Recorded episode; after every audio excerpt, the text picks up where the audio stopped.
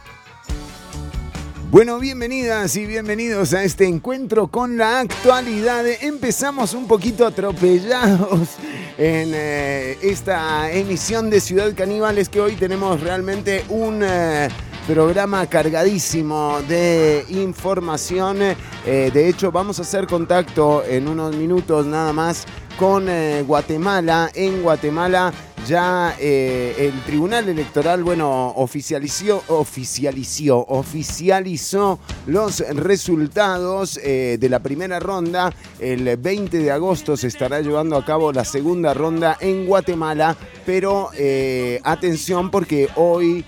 fue allanado el Tribunal Electoral en donde se incautaron las, bueno, las mesas impugnadas o a raíz de la impugnación que se dio en eh, días pasados. También, atención, el gobierno anunció eh, los escáneres en Moín. ¡Qué alegría! Eh! Los escáneres, lo que todos y todas estábamos esperando, que pusieran escáneres en Moín, realmente... Déjense de joder.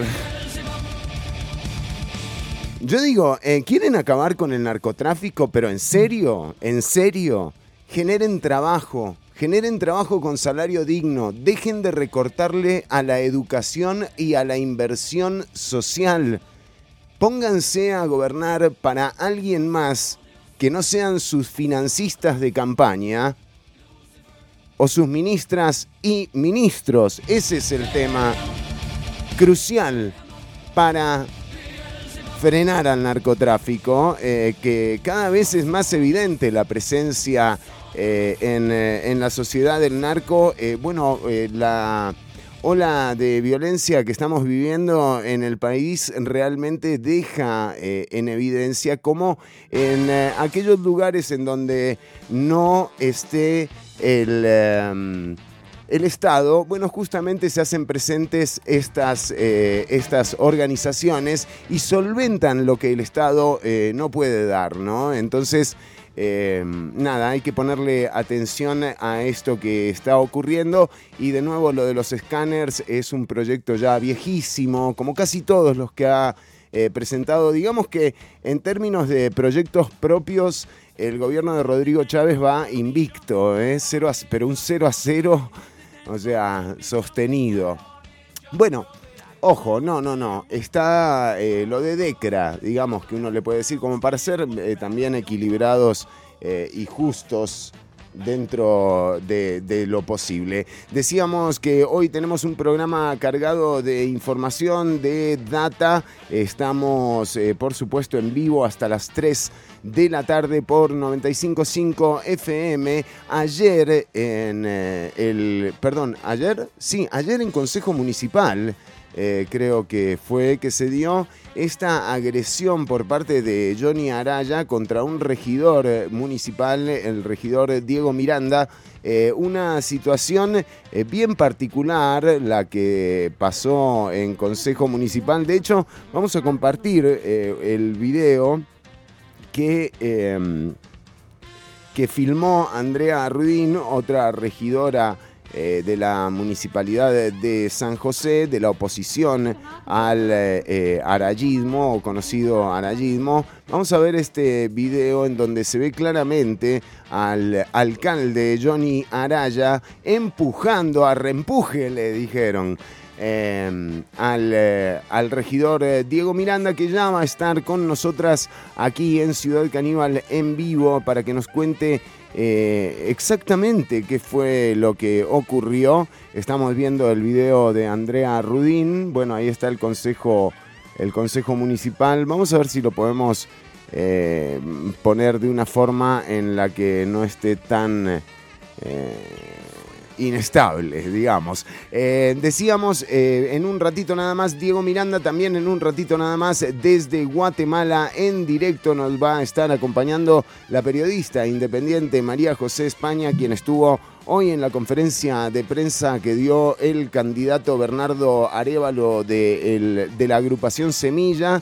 Eh, bueno, la agrupación que logró pasar a la segunda, a la segunda ronda en en Guatemala el próximo 20 de agosto se celebrará la segunda ronda, pero en medio de una serie de eh, dudas que ha generado el accionar, sobre todo de un juez y de un fiscal que, que han suspendido la personería jurídica eh, de mm, del partido Semilla. Decíamos que tenemos un programa cargadísimo, ya está nuestro primer invitado, es el regidor municipal y además eh, digo, una de las fuerzas que va a estar en febrero próximo disputándole eh, la alcaldía a, la persona, bueno, a las personas que se, que se postulen eh, para la elección del próximo 4 de febrero. Es Diego Miranda, bienvenido a Ciudad Caníbal. Hola Fernando, muchas gracias por la invitación. como siempre, un placer estar aquí. Un gusto tenerte, Diego. Lástima que sea para, eh, para ver eh, que en los consejos municipales andan a los reempujones. Eh, una situación realmente inusitada hasta el momento. quiero que nos cuentes qué fue lo que pasó en Consejo Municipal y este contacto físico que tuvo el alcalde Johnny Araya con, con vos. Sí, eh, ya es una cosa repetida, no el contacto físico, pero sí la agresión verbal y, la difamación. Y el martes que estuvimos conversando sobre el tema del hospicio de huérfanos, eh, el alcalde se salió de las casillas, sobre todo porque yo le pedí al auditor, porque el auditor, bueno, todo el mundo sabe que es un auditor muy cercano al alcalde, y vino con una recomendación eh, con, una consulta que le había hecho a la Procuraduría anterior a las sentencias de casación que tenían que ver con, con, una deuda que tiene la municipalidad con, el hospicio de huérfanos eh, y vino a, plantearla como una recomendación que era confusa y que en parte el alcalde estaba utilizando para, para tergiversar, digamos, la cuestión de las, de las sentencias que ya están en firme, tanto del contencioso administrativo como de la segunda instancia en casación que salió el año, el año pasado. Y bueno, mi, mi, planteamiento era que el auditor, en vez de estar dando recomendaciones confusas, eh, se dedicara a sentar responsabilidades administrativas sobre los funcionarios que durante mucho tiempo tomaron decisiones que ahora van a hacer que los vecinos y vecinas del cantón tengan que pagar una sentencia multimillonaria al, hospicio de huérfanos y, en el caso nuestro, eh, de lo que estamos es tratando de cuidar los recursos de los vecinos y vecinas del cantón y también cuidar nuestras espaldas, porque plantear públicamente que no le vamos a, que no vamos a acatar una orden de un juez es desobediencia, es incumplimiento de funciones y otras otras cuestiones legales que estamos sabemos que el alcalde está acostumbrado a desacatar y, a, hacer lo que quiere con, con, con muchas de las sentencias que, que, están a sus espaldas, pero que en nuestro caso queremos ser responsables y plantearle a la, a la gente que en este caso en particular hay que definir quiénes son los responsables de que nosotros tengamos que hacer ese desembolso en algún momento. Estamos hablando del hospicio de huérfanos de San José. ¿Cuál es la situación eh, de, esa institución? Digamos, ¿existe, no existe? ¿Cuánta plata demanda? ¿Cuál es eh, la resolución eh, emitida? ¿Fue Procuraduría o fue Contraloría? No, fue la... Vamos a ver, es que tal vez ellos juegan con el desconocimiento de la gente en materia legal y evidentemente eso hace que la gente crea que, que, una cosa tiene que ver con la otra. Lo de la Procuraduría no tiene nada que ver con las sentencias de tanto del contencioso administrativo como de casación. Para que la gente entienda, las municipalidades son un régimen autónomo, un régimen autónomo que no tiene eh, un jerarca propio, sino que lo que tiene es un jerarca impropio. ¿Quién es el jerarca impropio de las municipalidades? El Tribunal Contencioso Administrativo, cuando hay una disputa de un vecino o de otra institución o de un órgano privado contra una municipalidad, quien resuelve esa disputa es el contencioso administrativo. Entonces, en el año 2014, hace mucho tiempo, hace casi ya 10 años, el hospicio de huérfanos entabla una demanda contra la municipalidad por no traslado de recursos del 50% que establece una ley del 50% de las utilidades. De los festejos populares, o sea, de, las fiestas de Zapote, digamos. ¿Qué es lo que reclama el hospicio de huérfanos en ese momento? Que no se le estaba haciendo traslado ni de lo que la municipalidad percibía por publicidad, ni de lo que la municipalidad percibía por el manejo del redondel de toros de Zapote, que estamos hablando de rubros millonarios. Entonces, eh, el jerarca impropio de la municipalidad, el contencioso administrativo, en el 2021 define que el hospicio de huérfanos tiene eh, la razón. Y eh, dice que durante muchos años, algunos de esos años prescribieron, pero dice que durante muchos años no se le hizo traslado de esos dos rubros al hospicio de huérfanos. Entonces, la municipalidad apela a esa decisión del contencioso administrativo y lleva a segunda instancia la disputa, que es el tribunal de casación. Casación resuelve el año pasado y, deja infirme la primera, la primera resolución del contencioso administrativo.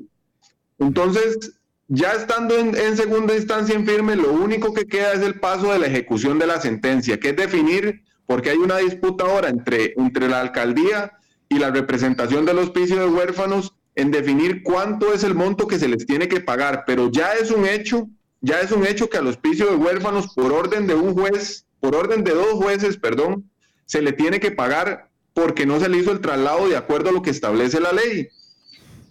¿Qué es lo que pasa ahora? Que el auditor manda una consulta a la Procuraduría, una consulta que ni siquiera tiene que ver con el pago o no de la sentencia, eso no está en discusión sino que hablan de la representación que la municipalidad tiene que tener en la, eh, eh, perdón, que el hospicio de huérfanos tiene que tener en la Comisión de Festejos Populares y intentan ahí hacer una media consulta del tema del traslado de los fondos. La Procuraduría cae en el error de contestar, pero es muy clara en decir que está contestando sobre asuntos que no son específicos, que está contestando sobre asuntos generales, sobre preguntas generales y supuestos, porque son puros supuestos, que le plantea el auditor a la, a la Procuraduría. ¿Quién es la Procuraduría? La Procuraduría es el abogado del Estado.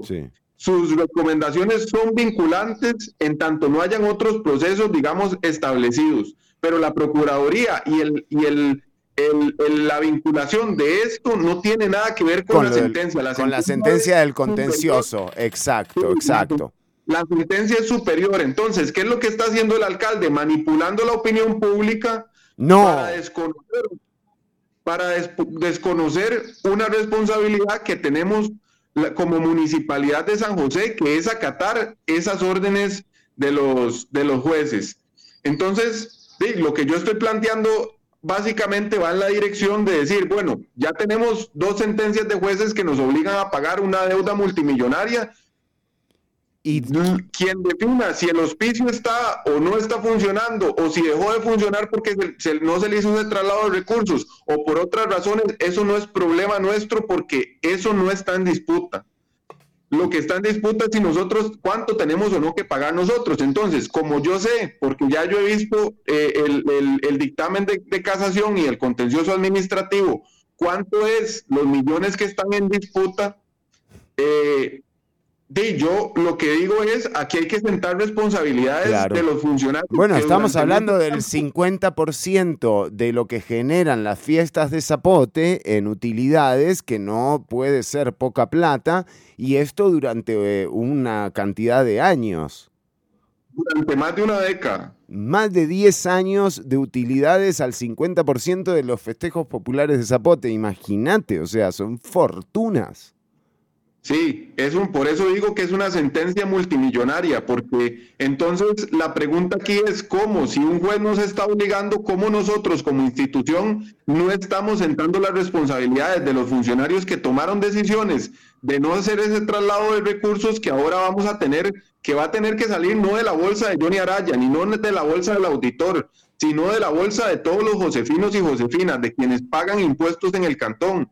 Entonces, Sí, el alcalde se pone a manipular la opinión pública, a decir que yo soy un irresponsable porque estoy, no estoy, eh, estoy intentando que, que, ellos no le paguen al, al, a los pisos de huérfanos. No, es que aquí no se trata de eso, aquí, aquí se trata de sentar, de, de decir que él es uno de los responsables que hay que decirlo con voz alta, él es uno de los responsables de que los josefinos vayan a tener que pagar esa sentencia multimillonaria, como ya hemos pagado otras de otros casos, porque este no es el primer caso de una sentencia multimillonaria que tenemos que pagar. Hay muchos funcionarios que, por ejemplo, le han cobrado deudas multimillonarias a la municipalidad, solo en, pago de, horas extras o de horas rojas, la municipalidad ha cancelado más de 4.500 millones en los últimos años eh, de sentencias que han venido eh, pagándose. Y eso no lo quiere, no quieren que uno lo diga en la opinión pública. Entonces, ¿qué fue lo que pasó en la, en la sesión?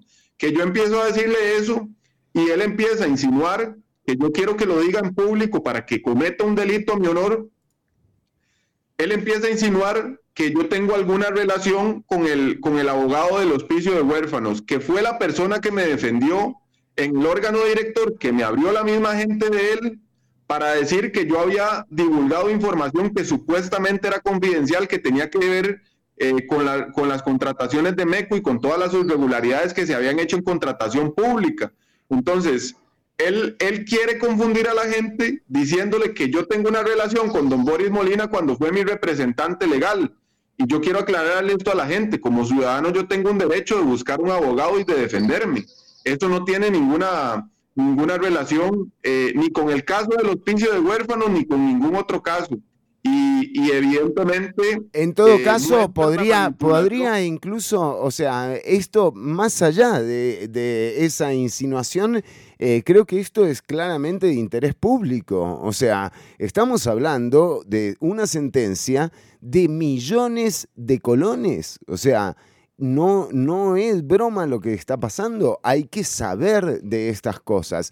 Y es que cuando hay criterios encontrados, se tiende a pensar que hay que tomar, por ejemplo, em, eh, el lado, em, uno de los dos lados, pero aquí lo que se pretende es que se lleve a cabo el proceso, mm, digamos, determinado y ya establecido para saber quiénes fueron los responsables de que ahora muy probablemente haya que pagar una condena de millones de colones. No, no es, no es muy probable. Es, es, es, una cosa que no tiene marcha atrás. Ya, está, ya, ya se ratificó en una segunda instancia, ya no hay procedimiento que lo eche atrás. Es que ese es el tema, que ellos quieren sembrar una duda sobre una sentencia que ya está en firme, que ya pasó segunda instancia y que lo único que está esperando es que se determine cuál va a ser el monto que tenemos que pagarle a esa institución. Entonces, es una responsabilidad administrativa que se tiene que, decir, o sea, hay que decir quién fue el responsable de que nosotros tengamos que pagar ese montón de plata. Y evidentemente eso es lo que le molesta al alcalde, porque todo, todo apunta a que él es uno de los responsables. Y si se determinan las responsabilidades administrativas, implica que ellos van a tener que ser sancionados y pagar de sus fondos también por haber tomado malas decisiones, pagar parte de esa deuda. Entonces, evidentemente eso es, lo que, eso es lo que genera la molestia del alcalde y eso es lo que genera que después yo le diga, eh, fuera del micrófono, porque no me habían dado la palabra para réplica durante la sesión, que yo le diga que diga lo que está intentando insinuar en voz alta y que, que si lo que tienen es miedo, entonces cuando me vuelvo, se viene y me mete ese, ese empujón, ¿verdad? Ya llegando al plano físico y, que creo que demuestra más la frustración y, la poca capacidad de manejo que, tienen en este momento. Y justamente en esta, digamos, en este espacio en donde se lleva a cabo el Consejo Municipal, eh, usted queda justo enfrente, en primera fila, eh, frente al alcalde. Digo, es muy fácil eh, que lo escuchen, que se escuchen ambos fuera, fuera de micrófono. Me imagino que habrá cosas que se dicen fuera de micrófono, pero ¿alguna vez eh, usted, digamos, sintió eh, que estuvo cerca de, recibir un empujón del alcalde? ¿Cómo, se, cómo, cómo lo recibió usted cuando, cuando pasó esto? Francamente no pensé que fuera a llegar a tanto el tema, porque uno en política sabe que siempre en cualquier espacio y sobre todo un espacio de debate pueden haber discusiones acaloradas, discusiones donde el tono suba, donde uno sea muy vehemente, etcétera, etcétera. Pero de eso, a pasar al contacto físico, a la agresión, no. Sí es previsible porque ya en otros momentos regidores o el mismo alcalde me han agredido de, de, de palabra o, con amenazas veladas. Yo ya lo he planteado, incluso lo planteé ah, como una denuncia al programa de protección de testigos cuando estuve en lo del caso de Amante, que me sacaron del programa porque no seguí las recomendaciones etcétera, etcétera. Yo ya esto ya me lo conozco, ya lo conozco. Tampoco es que el empujón que él me pega a mí me genere ninguna lesión, pero evidentemente refleja una forma en la que la política local no se tiene que hacer y que, y que debería desterrarse en todo sentido, porque al final el, el, mensaje que ellos envían es aquí mandamos nosotros y si no, eh, vamos a tener un problema y creo que bueno, eso pero, rompe con toda la lógica democrática de un gobierno local que está tomado por una mafia. Y eso, eso era lo próximo que le, que le que quería interpretar también. Sí, esa es una interpretación, pero también, eh, digamos, cuando la fuerza política se empieza a perder, cuando no tenés capacidad, eh, digamos, de gestionar, eh, realmente se pasa a la fuerza física, porque, bueno, no queda otra situación a la cual apelar. Digo, esto también es un tema que hay, que hay que tomar en cuenta, ¿no? Cómo se mueve esa estructura adentro también eh, propicia este tipo de actitudes, ¿no? Y digo, ustedes han logrado ver esto, o sea, lo que hay que cambiar en la municipalidad no es solamente al alcalde. No, no, este, yo creo que ese es parte del temor que y de la frustración que sienten, que nosotros tenemos un proyecto claro de municipalidad de alternativa a la, a la municipalidad que ya existe y que tenemos muchas posibilidades de concretarlo, porque el tema es que aquí ellos estoy seguro que tienen sondeos internos, donde esos sondeos internos le, le dicen a ellos que la aprobación que nosotros tenemos en la ciudadanía es una aprobación alta y que, y que evidentemente la legitimidad de ellos está muy por el piso y creo que es parte de la frustración que tiene Johnny Araya porque se le va a acabar la fiesta en febrero del 2024. Sí, bueno, eh, que de hecho ya eso es un hecho porque, bueno, no será, no puede ser reelecto por ley. Sin embargo, de nuevo, aquí hay una estructura que realmente está enquilosada, que tiene su peso en, en, lo interno de la municipalidad y también hay que tomarlo en cuenta a la hora de emitir el voto, porque estamos hablando de una elección que además tiene unos índices de abstención que, que paran los pelos de cualquiera, ¿no es cierto? O sea, si... Ah, acá tenemos el, el, video, estamos compartiendo el video filmado por eh, otra regidora, por Andrea Rudín, eh, que también forma parte de eh, el movimiento que está buscando ganar las elecciones en febrero próximo. Sí, Sí, sí, eh, yo creo que la, la, politización de, la situación de lo que pasa en la municipalidad de San José, estoy absolutamente seguro que va a hacer crecer la votación y, nosotros nos estamos organizando porque evidentemente hay que enviarle un mensaje muy claro a la gente que usted lo plantea, Fernando. Eh, el hecho de que se vaya el alcalde no implica que la municipalidad vaya a cambiar porque él tiene gente ya, están preparándose para poner gente que siga la línea y que incluso él mismo siga como asesor dentro de, dentro de la misma municipalidad. Entonces, hay que hacer un trabajo por, por, por, recuperar y necesitamos estar en la alcaldía para recuperar la municipalidad de San José. Si no logramos la administración, va a continuar la misma línea y quienes ya dirigen el gobierno local. Entonces hay que hacer un esfuerzo, hacer un llamado a todos los vecinos y vecinas del cantón para decirles, si no nos movilizamos el 4 de febrero, va a ser muy difícil que, que Liberación eh, salga de, del, del gobierno local pero si la gente hace un esfuerzo, si pone su granito de arena, eh, vamos a ganar esas elecciones y ojalá la ganemos por goleada, porque estoy seguro que somos mayoría los que queremos que el gobierno local eh, esté conducido por personas transparentes, por personas que quieran hacer las cosas bien y que administren los recursos de buena forma. Sí, y sobre todo salirnos eh, de, este absurdo, ¿no? De llegar al contacto físico. Eh, digo, mm, no, no, no, tiene, no tiene ninguna cabida en la discusión. Eh, no se trata de ver quién es más fuerte, se trata de ver cómo ponemos de nuevo a funcionar mm, un país que sí funcionó, que sí generó eh, trabajo digno, salarios, un país que supo universalizar servicios y llegar a prácticamente todo el territorio nacional, desde, desde, lo, desde lo nacional es difícil, pero desde los gobiernos locales no tanto. No tanto, si vos te acercás a las municipalidades, si lográs tener participación en esos espacios, los cambios se empiezan a ver un poco más tangibles. Ahora decíamos escáneres, eh, todo bien con los escáneres, pero la gente está pensando en cómo hace para llegar a fin de mes. La gente está pensando en cómo hace para llevar el día a día. Y bueno, uno, una de esas, de esas puertas que hay es el próximo 4 de febrero a la hora de elegir eh, alcaldías y regidores, una elección muy grande que de nuevo eh, vale la pena que esta vez no, haya tanta abstención, Diego. Em, ¿Cómo queda esto? ¿Cuándo tienen consejo municipal ustedes de nuevo? Eh, ¿Qué pasa con la agresión física? ¿Pensás demandarlo? Eh, porque, bueno, digo, se podría también. Sí, yo, yo quisiera enfatizar en algo que me parece muy importante con la reflexión que estabas haciendo, Fernando. Eh, la política actual en Costa Rica tiene una crisis de imaginación.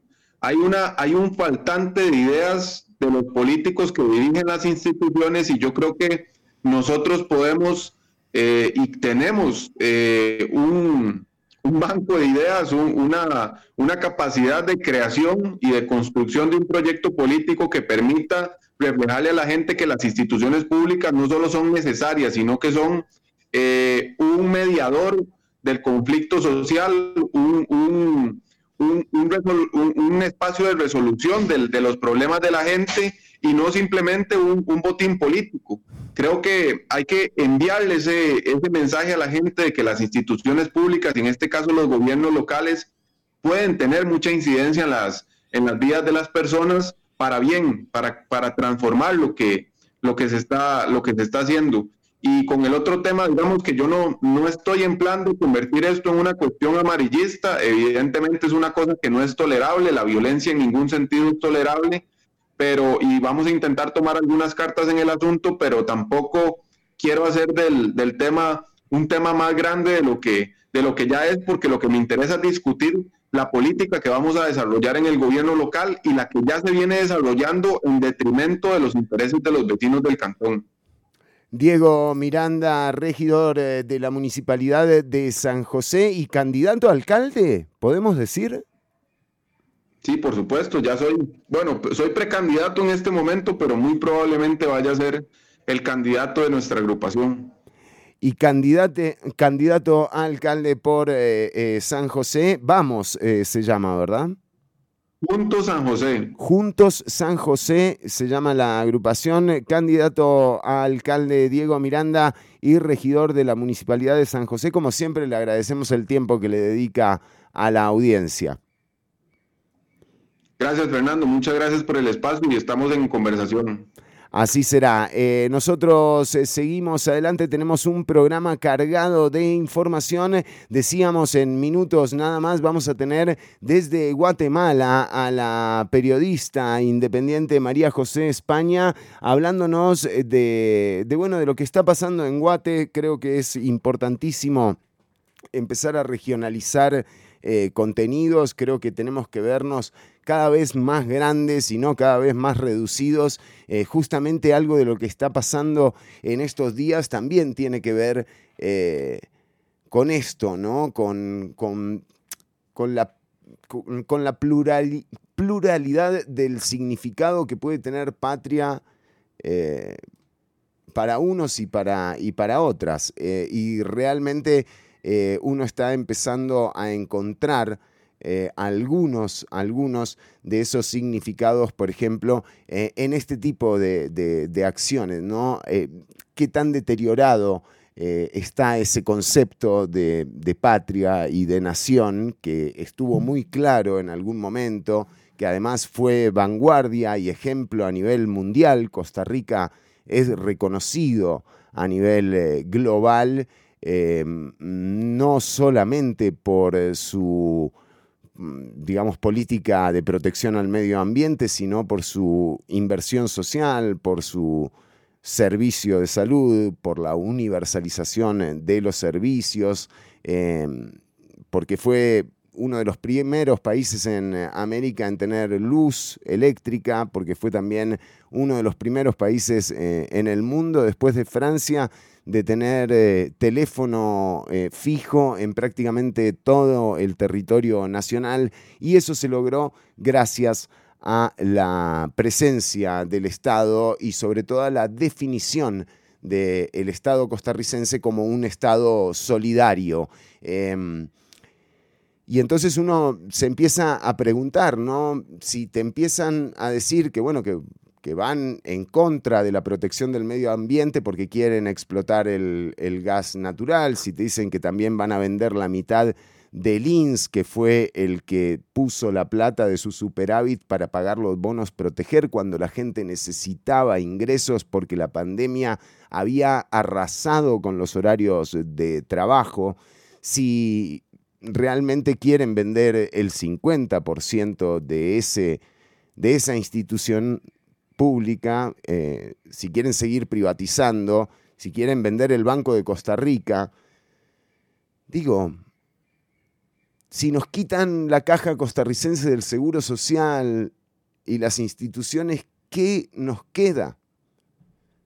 ¿No? Es como, ¿qué nos queda? La CELE, el CAS. Y por eso también es importante lo que va a pasar el sábado 15 de julio.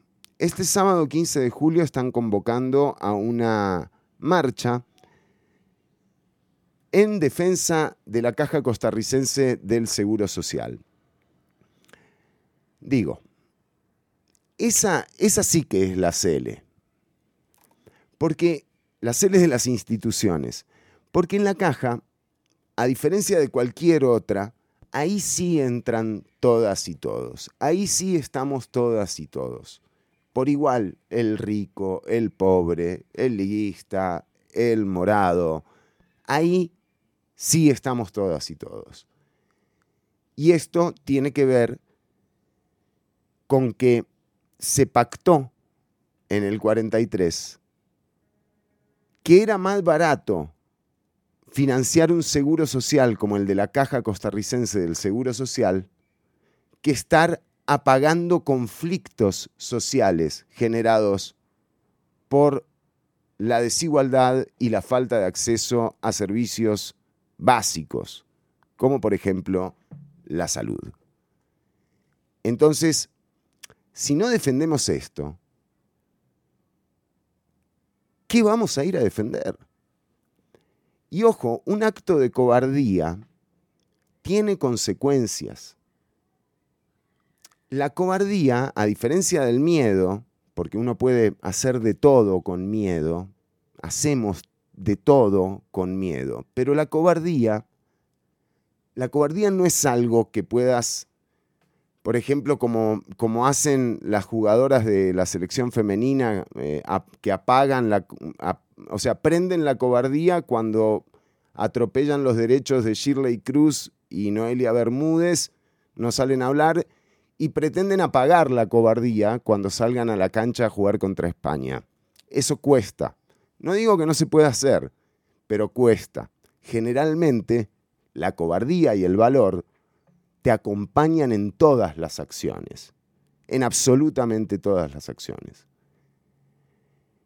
Entonces, más allá de que tengamos visiones de desarrollo diferente, de desarrollo de Estado diferente, tengamos claro que puede haber gente a la que le parezca caro eh, la caja costarricense del Seguro Social. Claro que es cara. Claro que es cara. Estamos hablando de una institución del primer mundo, de la salud centralizada, de 49 hospitales, miles de VICE. Entonces, mil. Eh, entonces, es grande, obviamente. Pero más caro sale tener que enterrar 680 mil personas porque no tenés forma de atenderlas con el seguro, como le pasó a Brasil en la pandemia. Más caro sale tener que incinerar cuerpos a cielo abierto porque no hubo quien los atendiera. Costa Rica tiene el índice de mortalidad más bajo de América Latina en pandemia. Son 8.000 personas, igual son un montón, son un montón. Imagínate, 8.000 personas murieron en pandemia. Pero es el país con menor mortalidad después de Cuba. Y Cuba, a diferencia de Costa Rica, son datos OCDE, perdón, em, CEPAL, son datos CEPAL. Cuba, a diferencia de Costa Rica, Costa Rica andaba en la época en la que empezó, en, marzo del 2020, había una cantidad de una, creo que eran 2.4 camas eh, por, por cada mil habitantes. Eso es muy bajo. Cuba tiene 8 es el país con mayor cantidad de camas eh, por mil que de América Latina. Son datos CEPAL. Aún con estas carencias, el Estado costarricense y su institucionalidad lograron evitar la muerte de miles de ciudadanos y ciudadanas. Entonces, ¿te sigue pareciendo caro la caja costarricense del Seguro Social? Bueno, hay que cambiarla. Adelante. Pero eso no se hace con un gobierno. Eso no se hace con un PowerPoint y esta señora impresentable, Marta Esquivel, eh, diciéndote que la universalidad de la salud es inviable administrativamente. Eso se logra cambiando la constitución. Mientras la constitución esté vigente, Marta Esquivel, Rodrigo Chávez, hay que apegarse a ella. Y se quejan. Dicen que la sala cuarta no los deja gobernar. Dicen que la Asamblea Legislativa no los deja gobernar. Digo, eso está la Asamblea Legislativa, la Sala Cuarta, la Contraloría, la Procuraduría, todos esos órganos existen desde mucho antes que Rodrigo Chávez fuese ministro del Partido Acción Ciudadana, un empleado de Carlos Alvarado. Entonces, nuevamente, este sábado, 15 de julio, es un buen momento para ubicarte o del lado de la cobardía, junto a esos jugadores y jugadoras que no defienden a una colega como Shirley Cruz o como Noelia Bermúdez, o del valor de ir a defender algo que nos define como sociedad, en donde sí entramos todas y todos como sociedad, en donde no hay distinción alguna de la clase social que seas, del partido político que seas, de la ideología o de cualquiera de esas estupideces que a veces nos separan eh, de más. Pero esto va a ocurrir el próximo 15 de julio.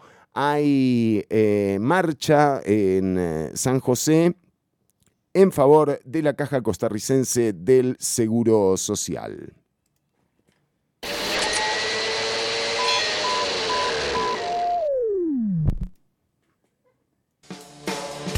Bueno, y atención queridas amigas y amigos, decíamos, hoy no paramos, ¿eh? vamos sin transición derecho a recibir a nuestro próximo invitado. De hecho, buenas noticias, hay música nueva.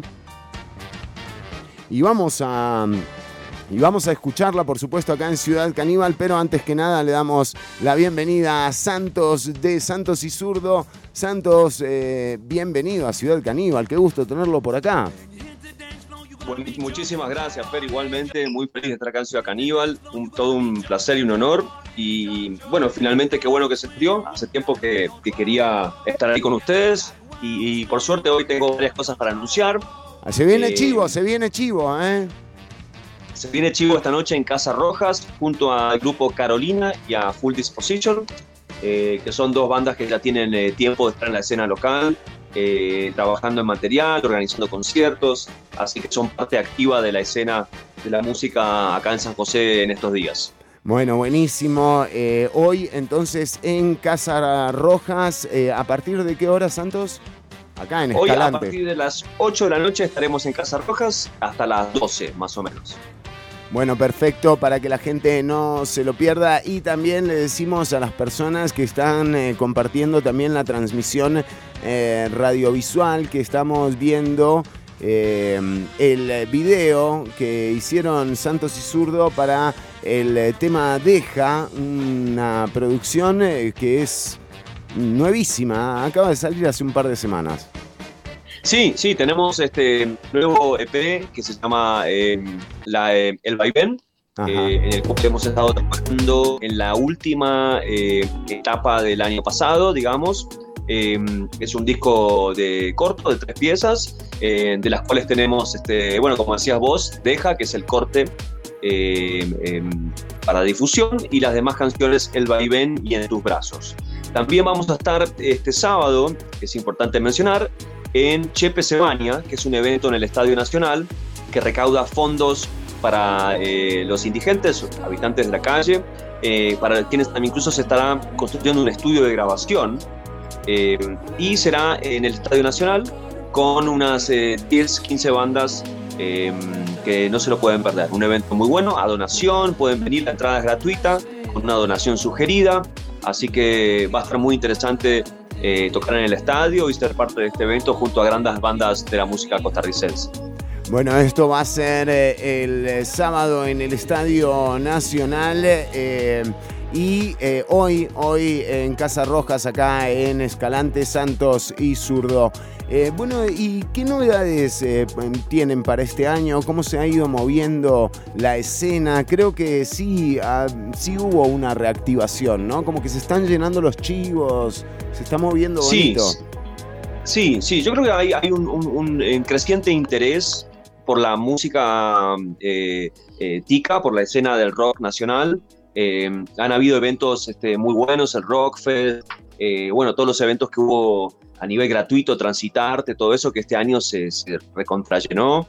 Así que evidentemente hay mucho interés por la música actual de Costa Rica eh, lo nuestro estamos muy contentos, estamos recientemente nominados nuevamente al premio ACAM por eh, el último disco que hicimos el año pasado, que es La Represa, así que tenemos una nueva nominación, estamos trabajando en un EP nuevo, muy diferente a lo que hemos hecho antes, eh, y por supuesto todavía difundiendo lo que es este el Vaivén, que es nuestra, nuestro último lanzamiento, que tiene un par de meses de estar en la calle.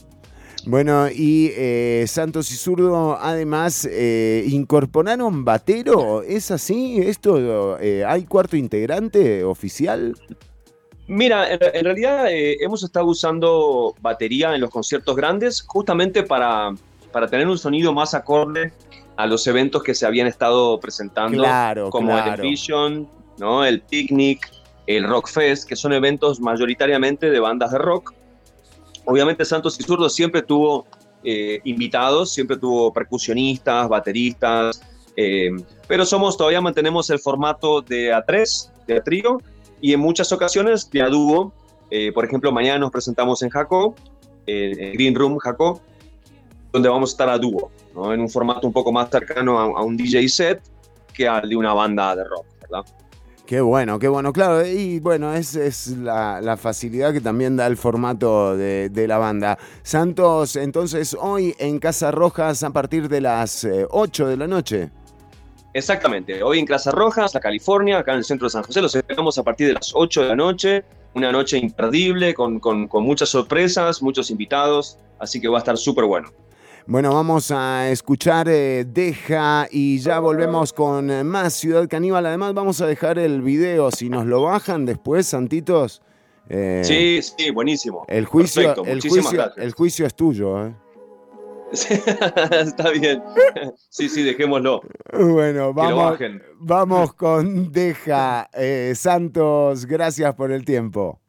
Un saludo a todos los que escuchan Ciudad Caníbal, a todos los oyentes de Amplify. Un saludo para todos.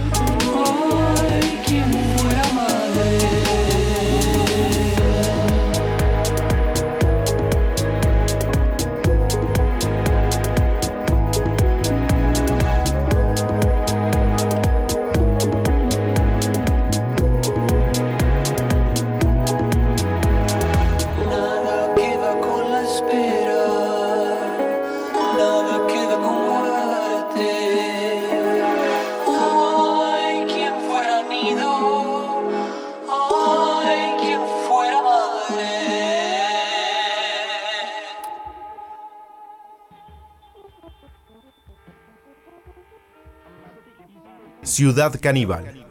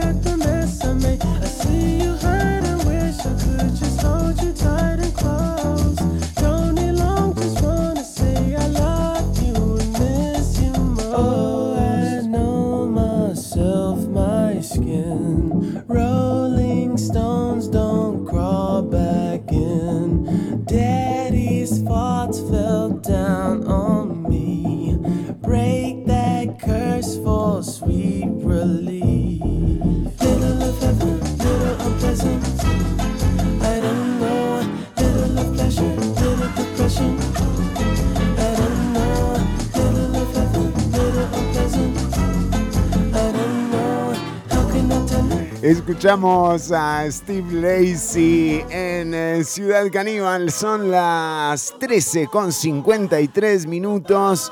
Buen momento para recibir al alma mater de este programa. Como bien dice él, sí. Llega Ortuño a hacer de su tarde más placentera, más llevadera. ¿Cómo le va, Chironi? Estoy desde que empezó el programa, dije, me, bloquearon, digo, ¿qué pasó? Me iba a ir, digo, me iba a ir. Tenía un montón de preguntas para hacer la regidor, mira, se me Y se te fueron justo. Se me fueron, me, quedé afuera, pero no importa. Acá estamos, Chironi. ¿Cómo le va? Muy bien, Ortuño, qué gusto tenerlo acá. Lo muy contenta, lo vi arriba, sí. Entramos bien, ¿no? Un ahí está. Se hacen unos silencios a veces, me gusta, ¿eh? Tipo Guerrero Martínez, esa onda. Sí, sí, sí, lo noté. Pero bueno. Bueno, muy bien, Ortuño, pero hoy tenemos mucho contenido, entrémosle de una porque ya se viene el contacto desde Guatemala, ¿eh? Tenemos contenido, no muy interesante, pero tenemos mucho. Y bueno, ven, pero... Y si, a veces... Sí es bueno tener cantidad. Muy bien, Ortuño. Porque vas pasando, tac, tac, tac. Yo te voy a dar, tengo 1, 2, 3, 4, 5, 6, 7 ítems. ¿Siete ítems? Podemos arrancar, mira. ¿Es, ¿Es, ascendente o descendente? No, no, está parejito, es, todo bastante pobre. con sus cortinas. Tenemos 17 cosas inquietantes que seguro no sabías te asustarán muchísimo. Pero ¿cómo? Son 17, no 7. No, pero 17 de este ítem. Ah, solo del primer ítem. solo del primero. Pero de los 17 voy a dar algunos, porque unos no me gustan tanto. Ya los Muy bien, Ortuño, hay que discriminar, hay que filtrar. Sí, después tengo eh, curiosidades, eh, tengo, viste que estuvo muy de moda el Titanic, nunca pasa de moda.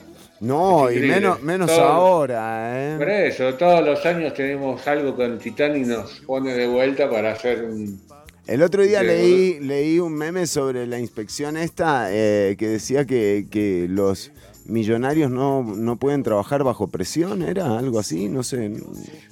No lo seguí, no lo seguí. Qué bueno, Chile. Eh, bueno, entonces vamos a tengo el menú sí. de la última cena del Titanic. ¡Oh, qué bueno! ¿Qué habrán comido, no? que abran comido. Nota que no le interesa a nadie, pero no, ¿cómo? a mí sí, a mí sí, a mí me interesa. Bueno, a vos sí tenés razón, porque a vos te gusta mucho el Exacto, yo soy un re fanático de lo que le pasó al Titanic. sí, lo sé. ¿Cuántas veces viste la película? Había otro, nunca. había otro, eh, había otro barco que era igual, Ortuño. El Olympic. Sí, ese, Ortuño, uno igual le hicieron. Sí, ahí hay una conspiración, se dice que el que está abajo no es el titán. No, no es hay el... una.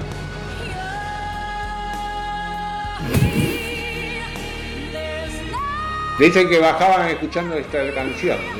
Sí, para que. Porque como que les daba. Sí, los distraía, dice. Exactamente, exactamente.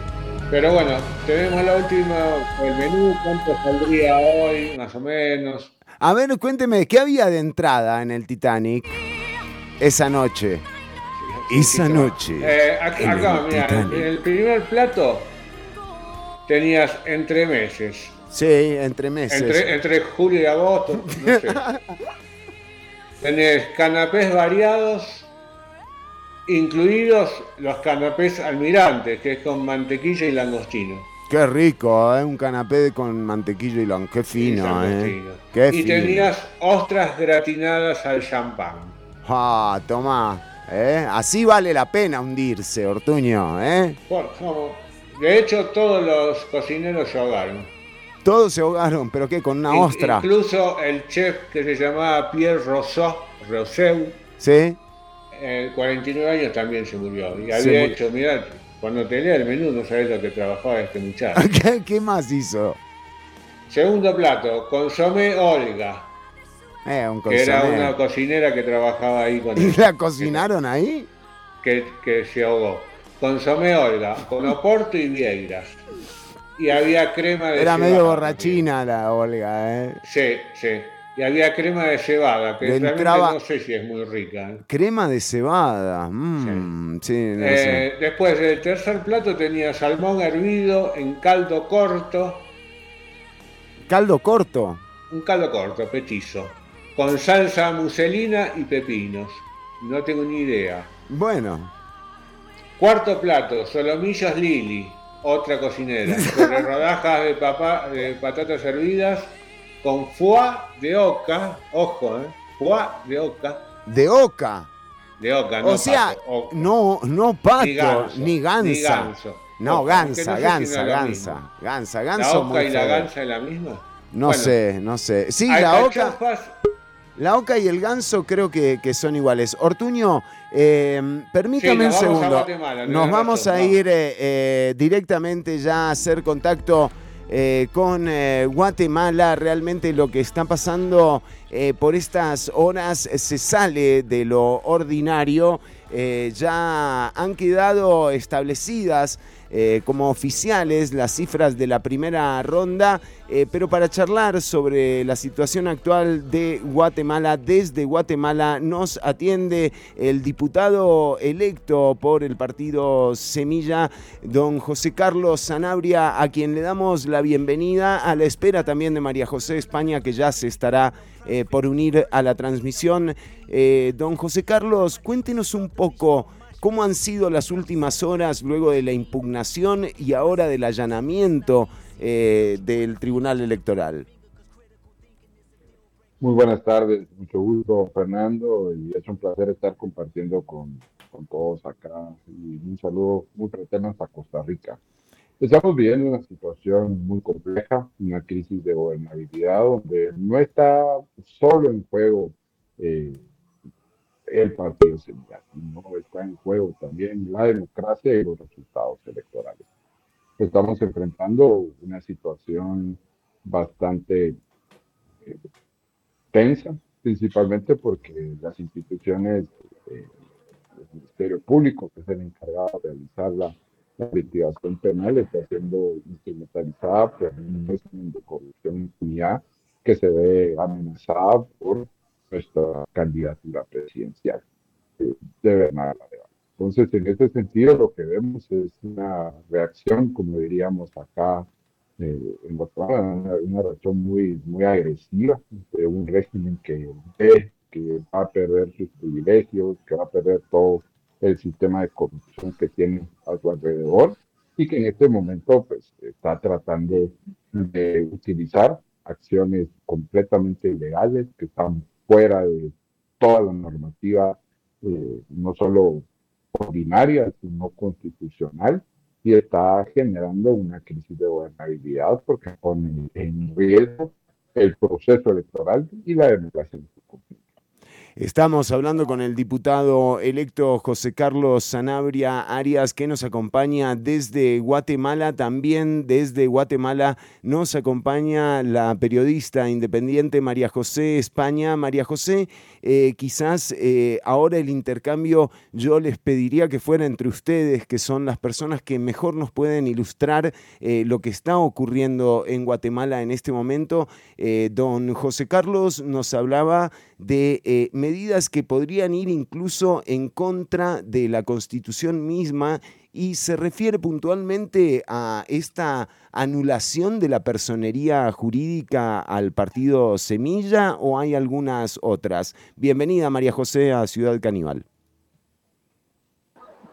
Gracias Fernando. Eh, ¿Qué tal? ¿Cómo están? Buenas tardes. Espero que me escuchen bien. Eh, perfecto. Gracias también, José Carlos, por unirse a la conversación. Estamos los dos en Guatemala, pero en distintos puntos. Eh, y sí, hace cuánto fue que hablamos, como será unos 10 días, tal vez, o sin mucho, ¿verdad? Eh, hablando de la revisión de actas, de cómo estaba eh, la, detenido el proceso y que estábamos esperando el llamado a la segunda vuelta de elecciones Solo quiero mencionar, gracias, los aplausos porque ya hubo llamado oficial a la segunda vuelta de elecciones. Eso es la única buena noticia. Eh, se tardaron un montón los magistrados en, en hacer esto. Eh, yo quiero resaltar, eh, por la última vez que hablamos, de que la gente pacientemente esperó que se terminara la revisión de las actas una revisión que no era necesaria, pero se hizo y confirmó los resultados del 25 de junio y vemos una nueva ofensa contra en la decisión popular, ¿no? O sea, eh, se confirmó que las votaciones, que no, no habían impugnaciones eh, relevantes para cambiar los resultados del 25 de junio. Es, llamada la segunda vuelta está, los partidos que van a participar, que es la UNE y SEMIA, pues están oficializados pero sí es muy preocupante lo que está pasando porque no hay ningún referente de esto eh, y solo hay suposiciones de, de qué es lo que creemos que podría ser el camino, pero vemos que no sé si ya lo mencionó Carlos, que el movimiento Semilla pues ya presentó una denuncia contra el fiscal que pidió que se suspendiera. Todavía no. Sí, a las cuatro y media. Presentamos un amparo ante la Corte de Constitucionalidad que busca detener, proteger principalmente al Tribunal Supremo Electoral y al registro de ciudadanos para que no atienda la resolución ilegal que sacó el juzgado ayer, pero ya vamos a presentar eh, la denuncia y tenemos otra serie pues, de, acciones generales que vienen en camino. Eh, diputado, le quería hacer una consulta eh, y a María José eh, también, justamente porque estaba viendo sobre esta particularidad también que tienen las personas que han participado en las impugnaciones y también en la orden de allanamiento de hoy por la mañana. ¿Quiénes son el juez y el fiscal que están de alguna forma propiciando que este ambiente no esté tan sólido como debería estar, ¿no? O sea, estamos a, un mes, un poquito más de que se lleve a cabo el 20 de agosto la segunda ronda. Sí, mira, mira, Fernando, estas personas son personas que yo no les llamaría ni siquiera operadores, sino son unos peones de un régimen de corrupción impunidad el Ministerio Público, esta gestión del Ministerio Público de control de porras se ha dedicado a destruir muchos de los avances que se habían tenido por muchísimos años, principalmente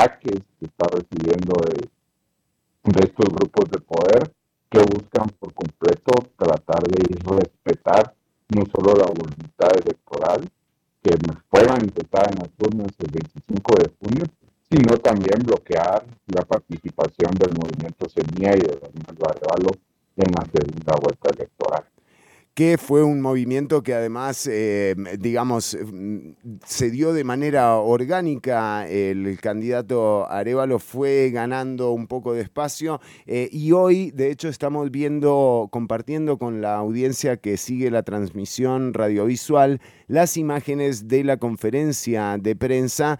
Eh, ya vamos a hablar de, una participación especial. De hecho, lo vemos al diputado, a don José Carlos, eh, muy cerca de... de la parte de atrás, correcto. Em, eh, quería saber, María José, eh, la situación actual deja eh, a la gente también frente al, Tribunal Electoral, se sigue manifestando las personas o el anuncio de la oficialización de la segunda vuelta ha calmado los ánimos. No, para nada, no ha calmado. Bueno, en parte sí, porque eh, la, segunda vuelta se da, eso sí, estoy seguro, pero hay mucha desinformación porque es muy confuso lo que está haciendo el Ministerio Público también. Entonces la gente se está preguntando precisamente eso, ¿será que hay candidatos, va a haber segunda vuelta, vamos a poder votar?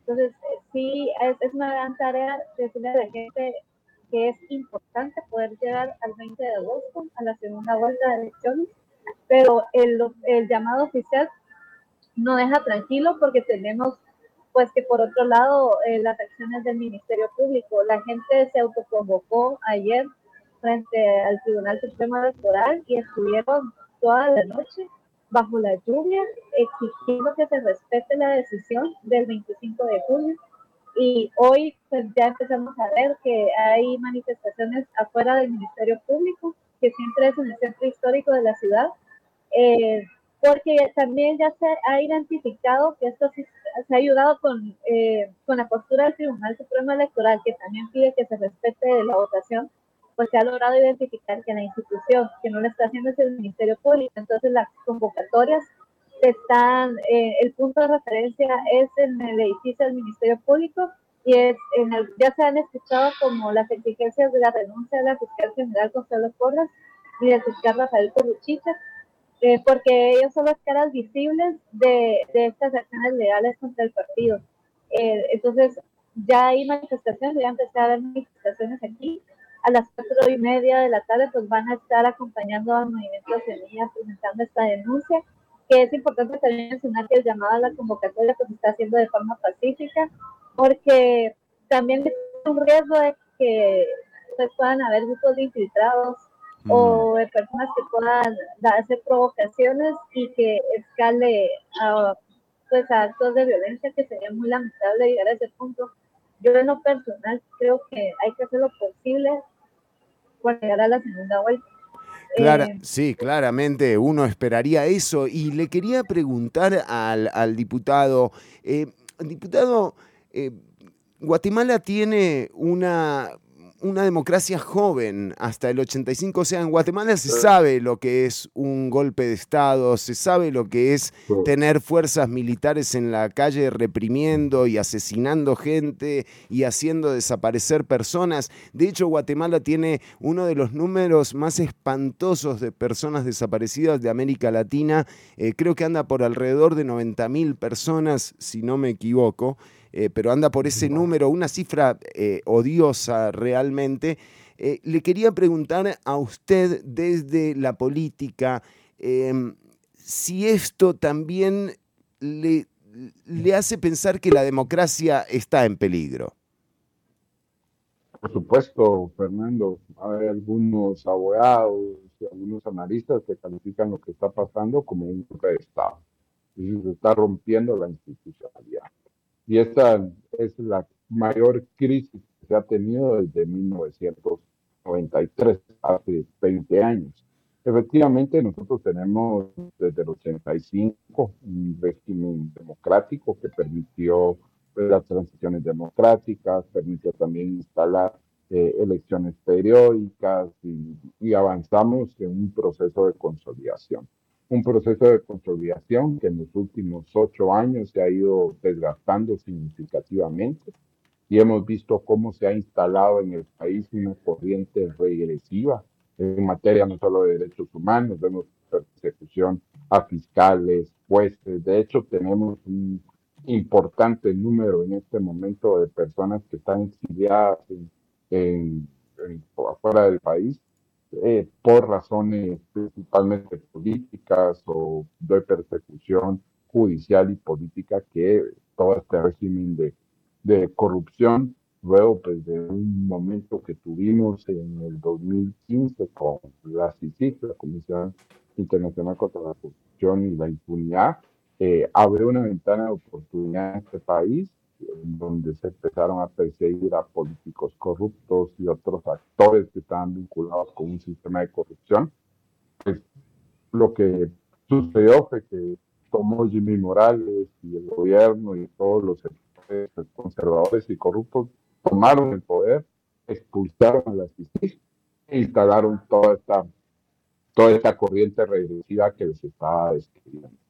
Hoy, eh, ocho años después, se vuelve a abrir una nueva oportunidad, una oportunidad de, esperanza, una oportunidad de poder recuperar todo este trabajo que se venía haciendo y esta oportunidad la encarna Movimiento Semilla y nuestro binomio presidencial.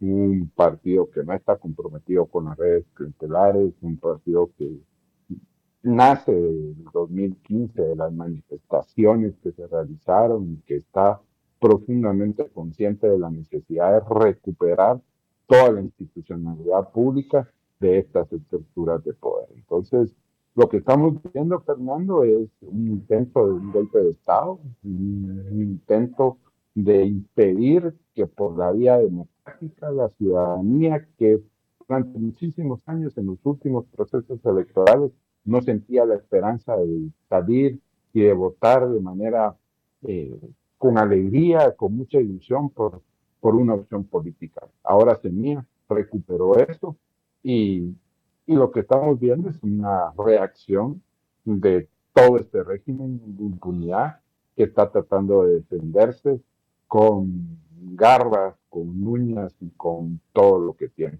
Pero lo lamentable es de que está terminando de destruir la institucionalidad democrática. Y esa sí es una situación muy preocupante. De hecho, los llamados que nosotros como Movimiento Semilla hemos hecho son los llamados a la unidad nacional, a las fuerzas democráticas, que entiendas sectores empresariales, sectores sociales, sectores políticos, que aún creemos que el sistema democrático es la vía a través de la cual se tiene que acceder al poder, que creemos en la alternancia, que creemos en las instituciones democráticas y es un llamado a la unidad. Una unidad que debe hacerle frente a todos esos eh, ataques y a este embate agresivo que tiene este régimen de corrupción.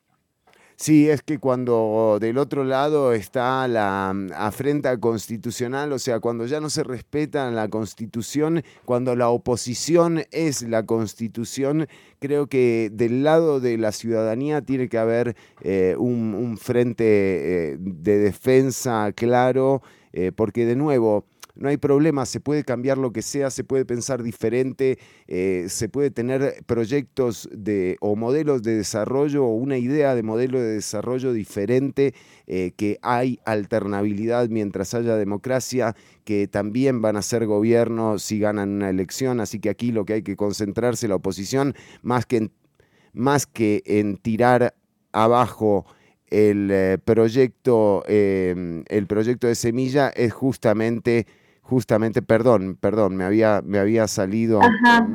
perdón, perdón, perdón. Perdón, perdón, me había salido. Me saqué yo, me saqué yo. Hice, hice como los jugadores malos en un partido, me saqué yo de la transmisión. Pero para terminar, para terminar la idea, nada más, eh, que más, más que atacar el proceso porque ganó eh, un candidato que no te gusta, lo que tenés que concentrarte como oposición es en ganar la siguiente elección. La política no es solo el que gana, hay muchos lugares para ejercer la política, así que no se vuelvan locos, ¿me entendés? Respeten la constitución.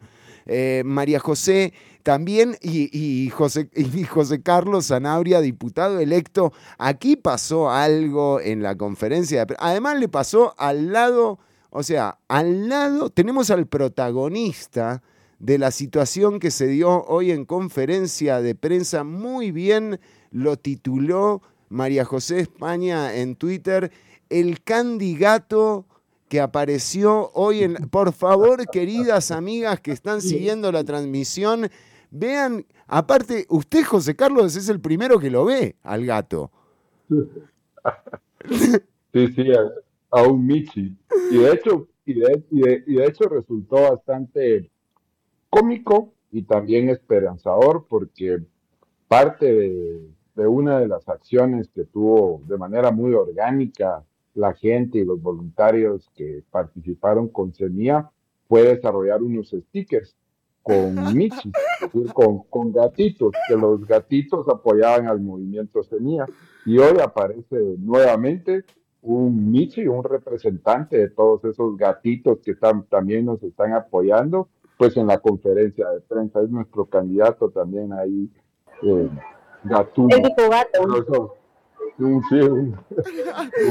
pero fue un momento realmente de mucha de mucha emoción. Totalmente, totalmente. Además, eh, no es poco lo que se está viviendo en las filas de nuevo, de un movimiento que está surgiendo de manera orgánica y que está logrando captar eh, el interés eh, de la gente y de la ciudadanía. Ahora les toca responder, ¿verdad, don José Carlos?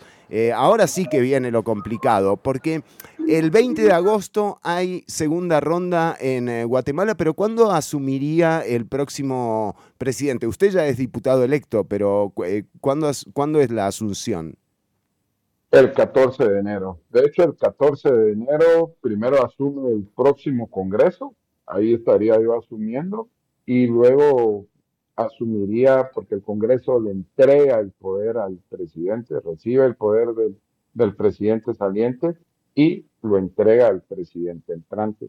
Entonces, el próximo 14 de enero hay un periodo de transición de cinco o seis meses, un periodo muy importante porque permite como establecer eh, qué tipo de políticas se están desarrollando, hacer un balance sobre las acciones gubernamentales, permite establecer acuerdos, incluso es un proceso en el cual también se busca negociar un presupuesto y negociar, lo digo en el buen sentido de la palabra de negocio, no hacer tranzas ni corrupción, sino buscar acuerdos políticos para que el presupuesto quede alineado principalmente a los objetivos y los principios que busca nuestro plan de gobierno. Nosotros estamos preparados para gobernar. Tenemos al, no solo al mejor candidato, sino al mejor presidente una persona con muchísima capacidad y estamos preparados, ya tenemos eh, las prioridades, tenemos las políticas, incluso nuestro plan de gobierno, a diferencia de los que se presentaron en esta elección, tenía un elemento que ya consideraba incluso los recursos que se, necesitaban y articulados en un, en un presupuesto, es decir, considerábamos cuántos recursos se necesitaban para, para salud, para educación, en cada uno de ellos teníamos metas específicas.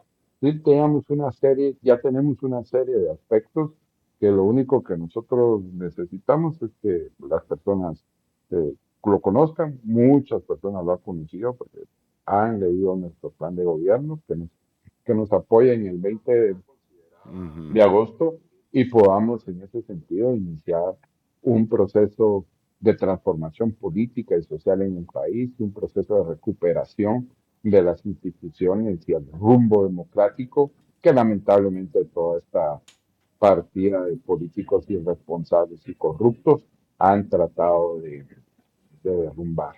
Pero no solo, nosotros no estamos solos, ya este, ya este es un ya este es un movimiento y un proceso que ya trascendió a Bernardo Arevalo y Karim Herrera, ya trascendió a Semilla, ya es un proceso que, que está en las manos de todos y todas las ciudadanas que creen en la democracia y que no están dispuestas a dar un paso al pasado, a un paso al régimen, de, eh, a regímenes autoritarios y especialmente están cansados de este régimen de tanta corrupción e impunidad y recuperar una esperanza porque se dieron cuenta que podemos construir algo distinto, que podemos construir un mejor país.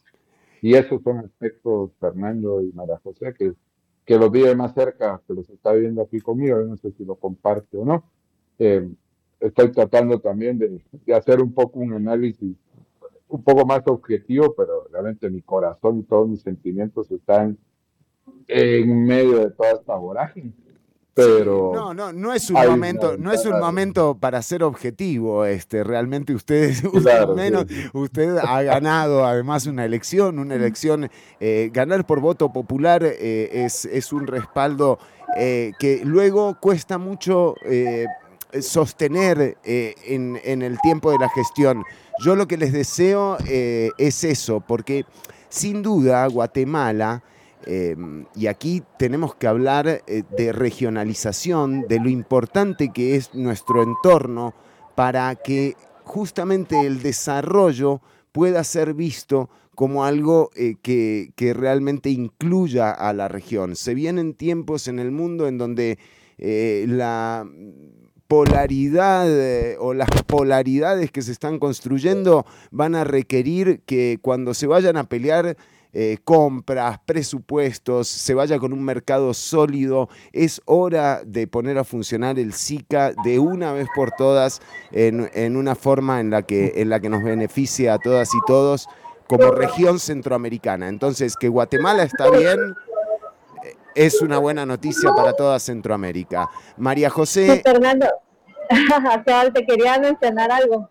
Solo aprovechando justo en lo que están hablando, porque este proceso electoral y los candidatos que participaron eh, también llamaron mucho la atención. Una de las preguntas que se les hacía a casi todos los candidatos era cuál era su postura en relación al trabajo del Ministerio Público, digamos, al trabajo, a lo que ha venido haciendo también el presidente, el Congreso, y todos fueron muy eh, diplomáticos, muy suaves en sus posturas.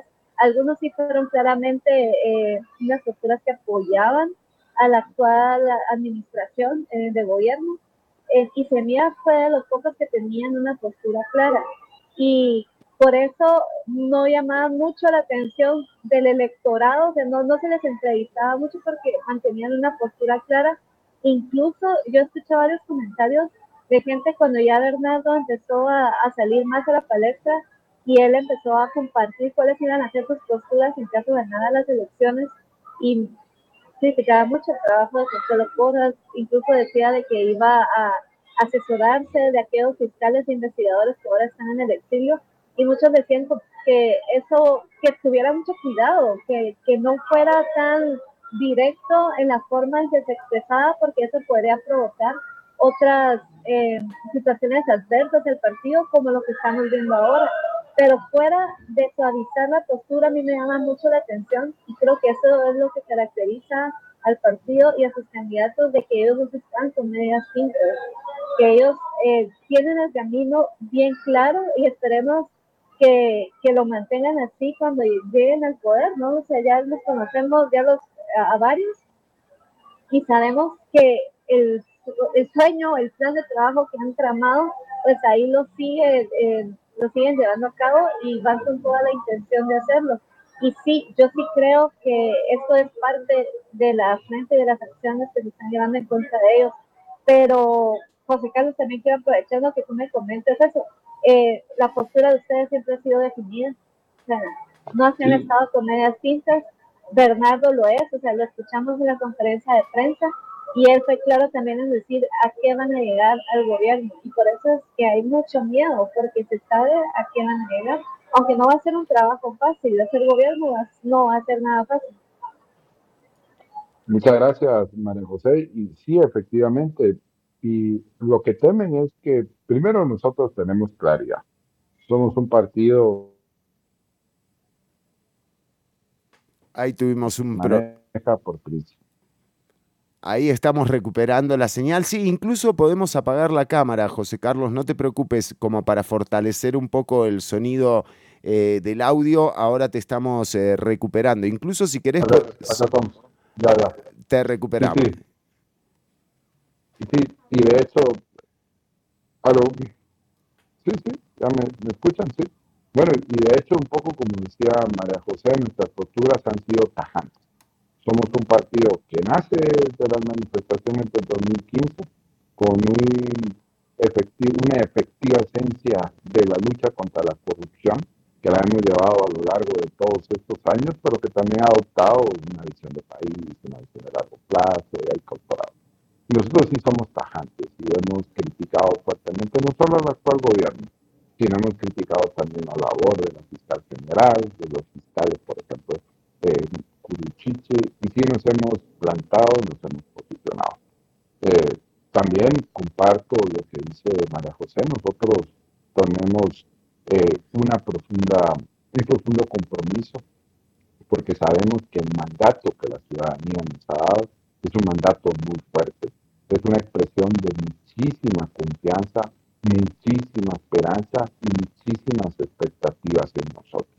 Estamos sumamente comprometidos y queremos no defraudar, no vamos a defraudar, porque vamos a hacer todo lo que está en nuestro poder, vamos a recuperar el sentido de la política y de hecho lo estamos demostrando.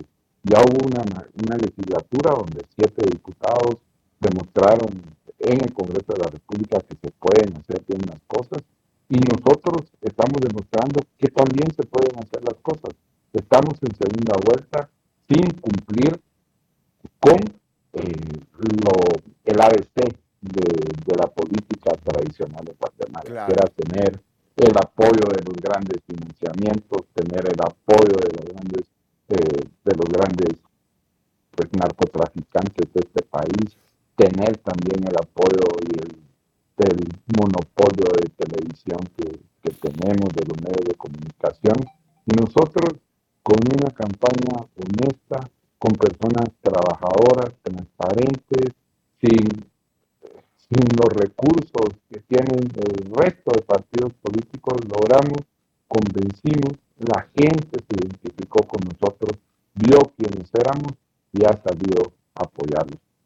Yo tengo, en este momento, necesito desconectarme porque hay una serie de aspectos que tenemos que atender. Estamos, disculpen ustedes, pero en medio de una, de una crisis, pero quería pues manifestar mi, agradecimiento. Gracias María José, gracias Fernando por este espacio.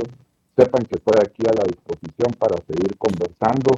Pero en este momento tengo que atender ahí unas cosas, pero ha sido un gusto estar con ustedes acá. Más bien le agradecemos el tiempo al diputado electo eh, guatemalteco por el partido Semilla, don José Carlos Sanabria, quien asumirá funciones el próximo 14 de enero y también a la espera de la segunda ronda este 20 de agosto. Don José Carlos, gracias por el tiempo que le dedicó a la audiencia. Hasta la próxima.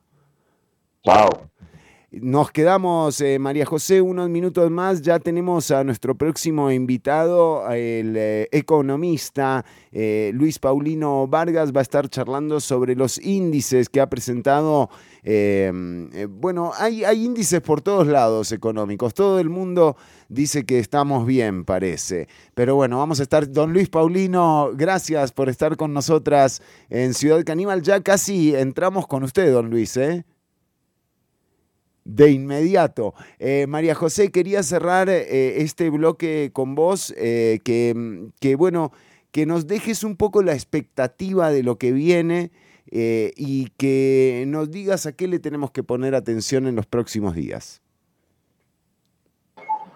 Bueno, sí, ahorita estaba viendo que precisamente el gobierno de Guatemala acaba de convocar a conferencia de prensa. vamos a ver qué es lo que dicen. No sé si va a ser el presidente Alejandro de Matei porque también es bien curioso que él no se ha pronunciado eso, de esta eso, situación.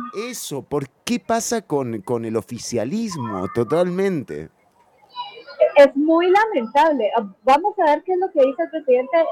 De antemano te adelanto que Alejandro Yamatei no ha dado conferencias de prensa. Él no es un presidente que da conferencias de prensa, que resuelve dudas a los periodistas. Eh, y los generalmente las últimas veces los mensajes que ha, dado son mensajes pregrabados.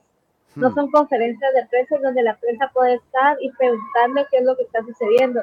Entonces, lo que va a pasar ahorita, no sé si es un mensaje pregrabado o va a ser una conferencia de prensa. Lo dudo porque no vi a ninguno de los colegas diciendo que hay conferencia, que van al palacio. Nadie dijo nada de eso, solo eh, se anunció se avisó de que él iba a dar un mensaje, entonces vamos a ver qué es lo que dice.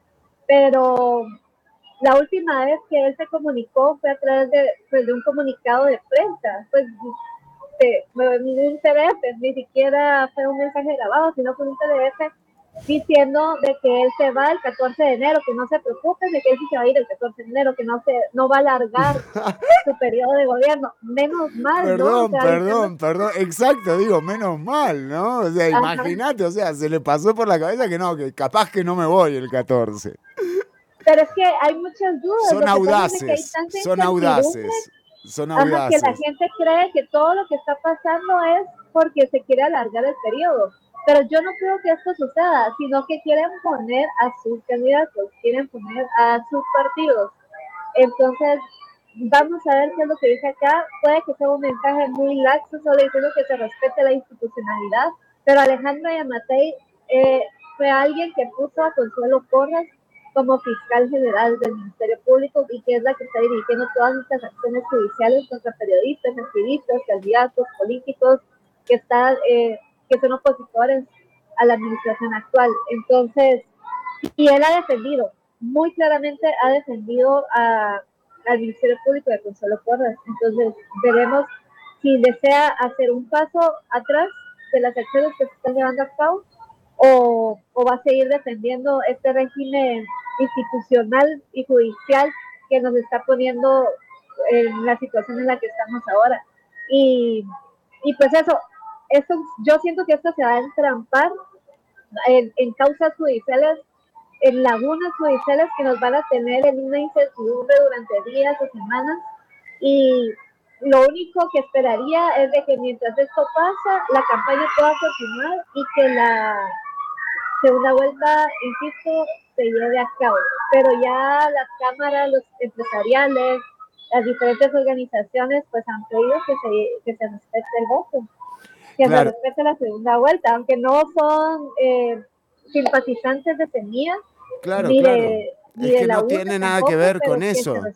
Claro, tiene que ver con, con lo que, se quedó como pueblo, o sea, como, como nación eh, se pactó que íbamos a ser democráticos y, plurales. Bueno, adelante con eso, o sea, no tiene nada que ver con la, con la ideología. Eh, María José España, periodista independiente que nos ha eh, traído además a un candidato, a un diputado electo ya eh, en primera vuelta, eh, don José Carlos eh, Sanabria estuvo con nosotras aquí y realmente María José te agradezco muchísimo toda la gestión, todo el tiempo que le has dedicado a, de nuevo a este vínculo que sí lo tenemos, que, que tiene que estrecharse aún más, que tiene que ver con la regionalización de Centroamérica, de nuevo que, que Guatemala eh, siga con su proceso es fundamental eh, para toda la región. Así que estaremos muy atentas y atentos.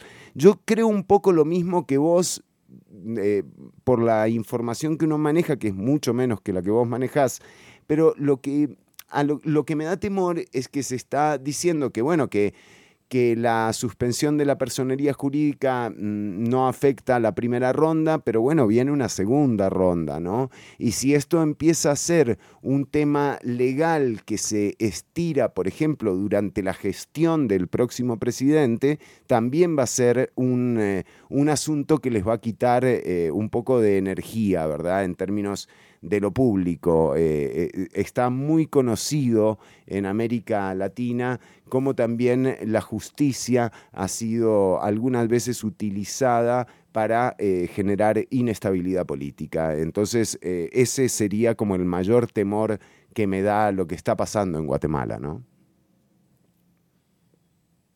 Sí, yo también creo que es manejar esta incertidumbre para que la gente, yo creo que la gente obviamente ya está cansada. Claro. Pero ya ha llegado un momento en que tanto desgaste eh, hay, está provocando movilizaciones que yo no sé hasta dónde van a llegar porque siempre nos, nos, hemos quedado con ganas de, de, movilizarnos más o de ver que la gente reaccione más. No sé si lo van a hacer en esta ocasión, pero yo, yo también creo que todo esto está pasando para provocar a la gente eh, que haga, insisto, alguna revuelta, alguna protesta muy fuerte para poder tener certificación de utilizar la fuerza pública y después decir que no hay condiciones para que se celebre una segunda vuelta. Eso, eso me preocupa mucho. Entonces está pidiendo también a la gente que... La queremos, la queremos a María José, la queremos. En este programa queremos a María José de España. Claro, tenés razón. Y además con la historia de infiltraciones que hay en las manifestaciones y cómo esto... Claro es llamar a la acción, sí, pero también a, a tener mucha precaución y ser muy cautos, porque, insisto, hay que llegar al 20 de agosto, hay que llegar. Eh, y, si hay infiltrados, si hay protestas violentas, esto va a ser muy lamentable. Bueno, vamos a estar, eh, por supuesto, haremos contacto nuevamente, María José, en cuanto se dé la ocasión. Te agradezco nuevamente de, mí, pero eh, de toda la audiencia, el tiempo que nos has dedicado y el que nos hayas traído aquí a un diputado electo de Semilla. Con gusto, un saludo a todos y gracias por, hacer un espacio para poder hablar de esto.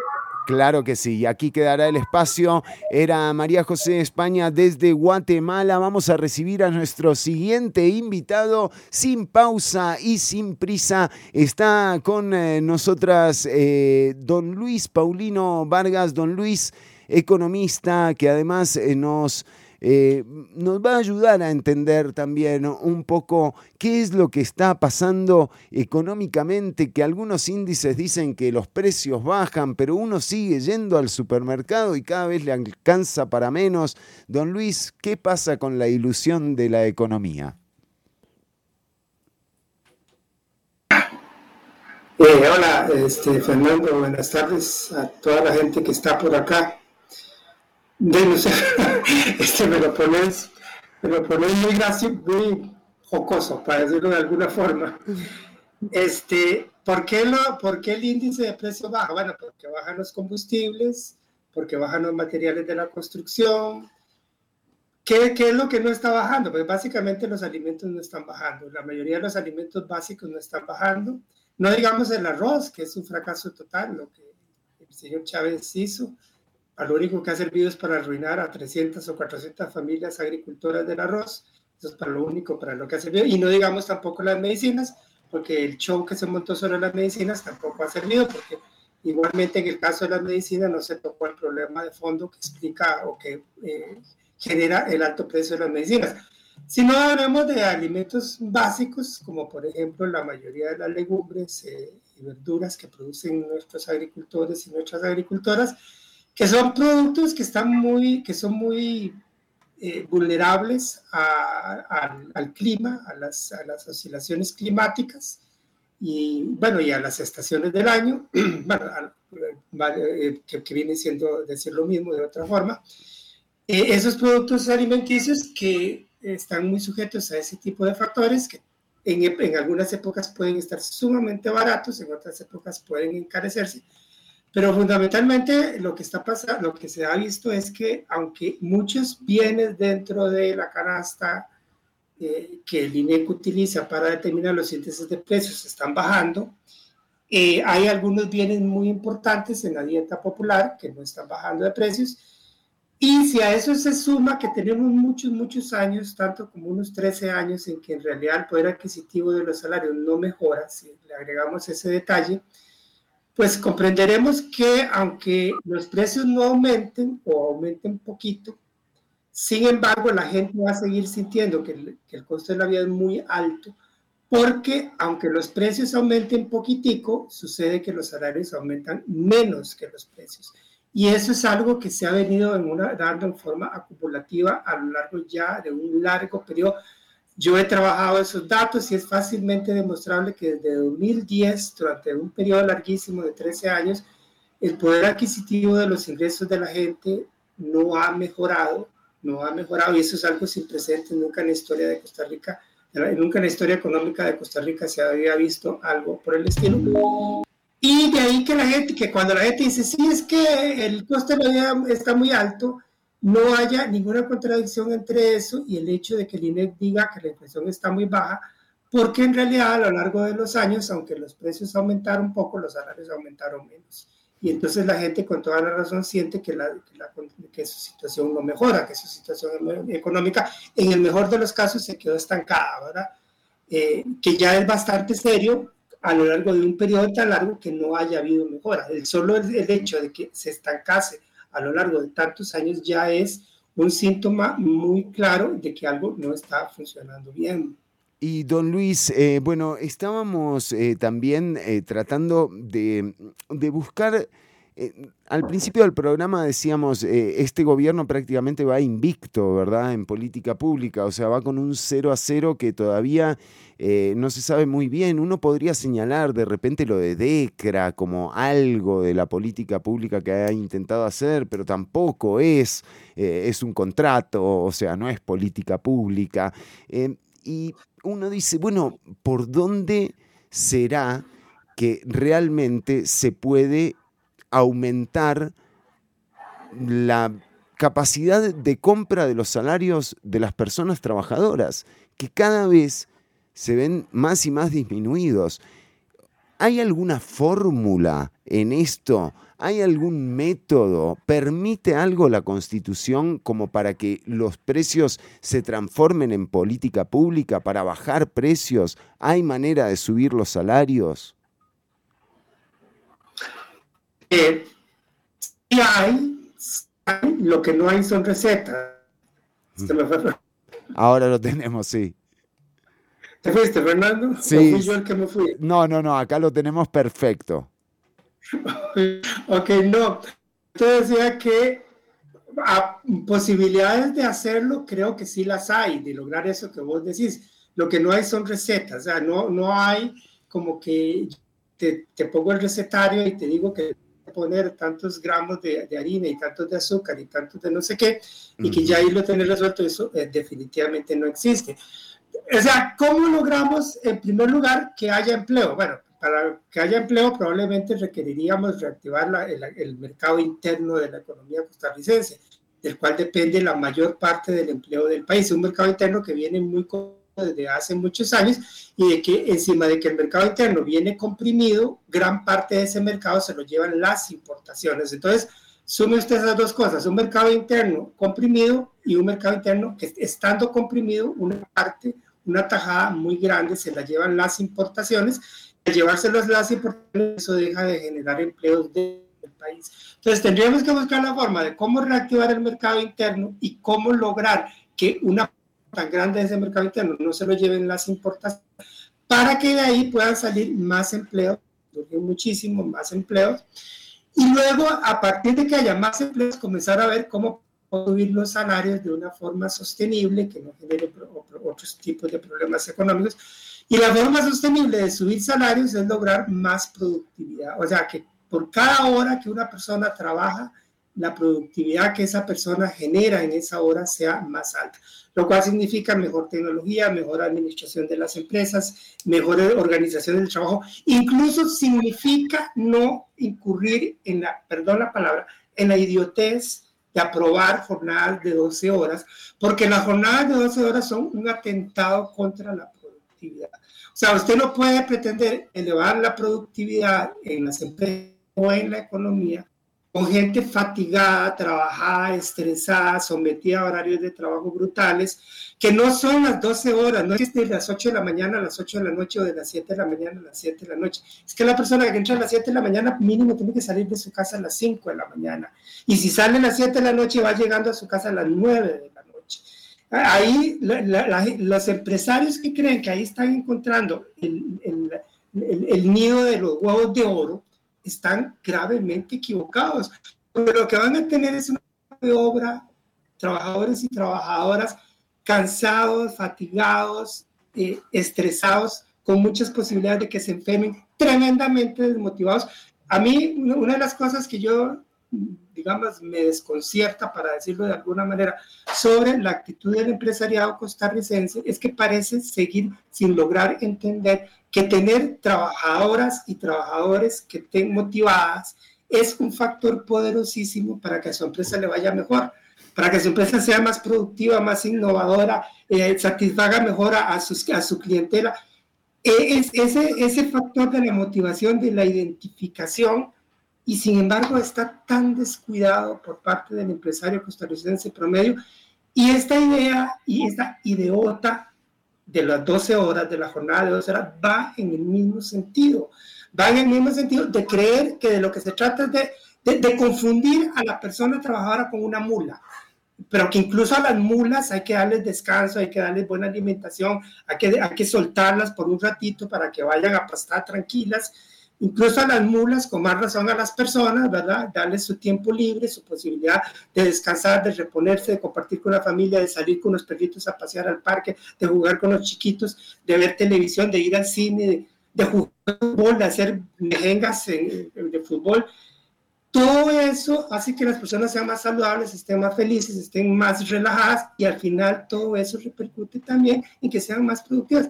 Y, y sorprendentemente en Costa Rica o sea, eh, tenemos un capitalismo que es como, como prehistórico, de alguna manera. Pero eso le iba a preguntar, eh, don Luis, porque en algún momento quizás eh, eh, en mi caso particular, em, uno se ponía más desde lo ideológico y con total transparencia con nuestra audiencia.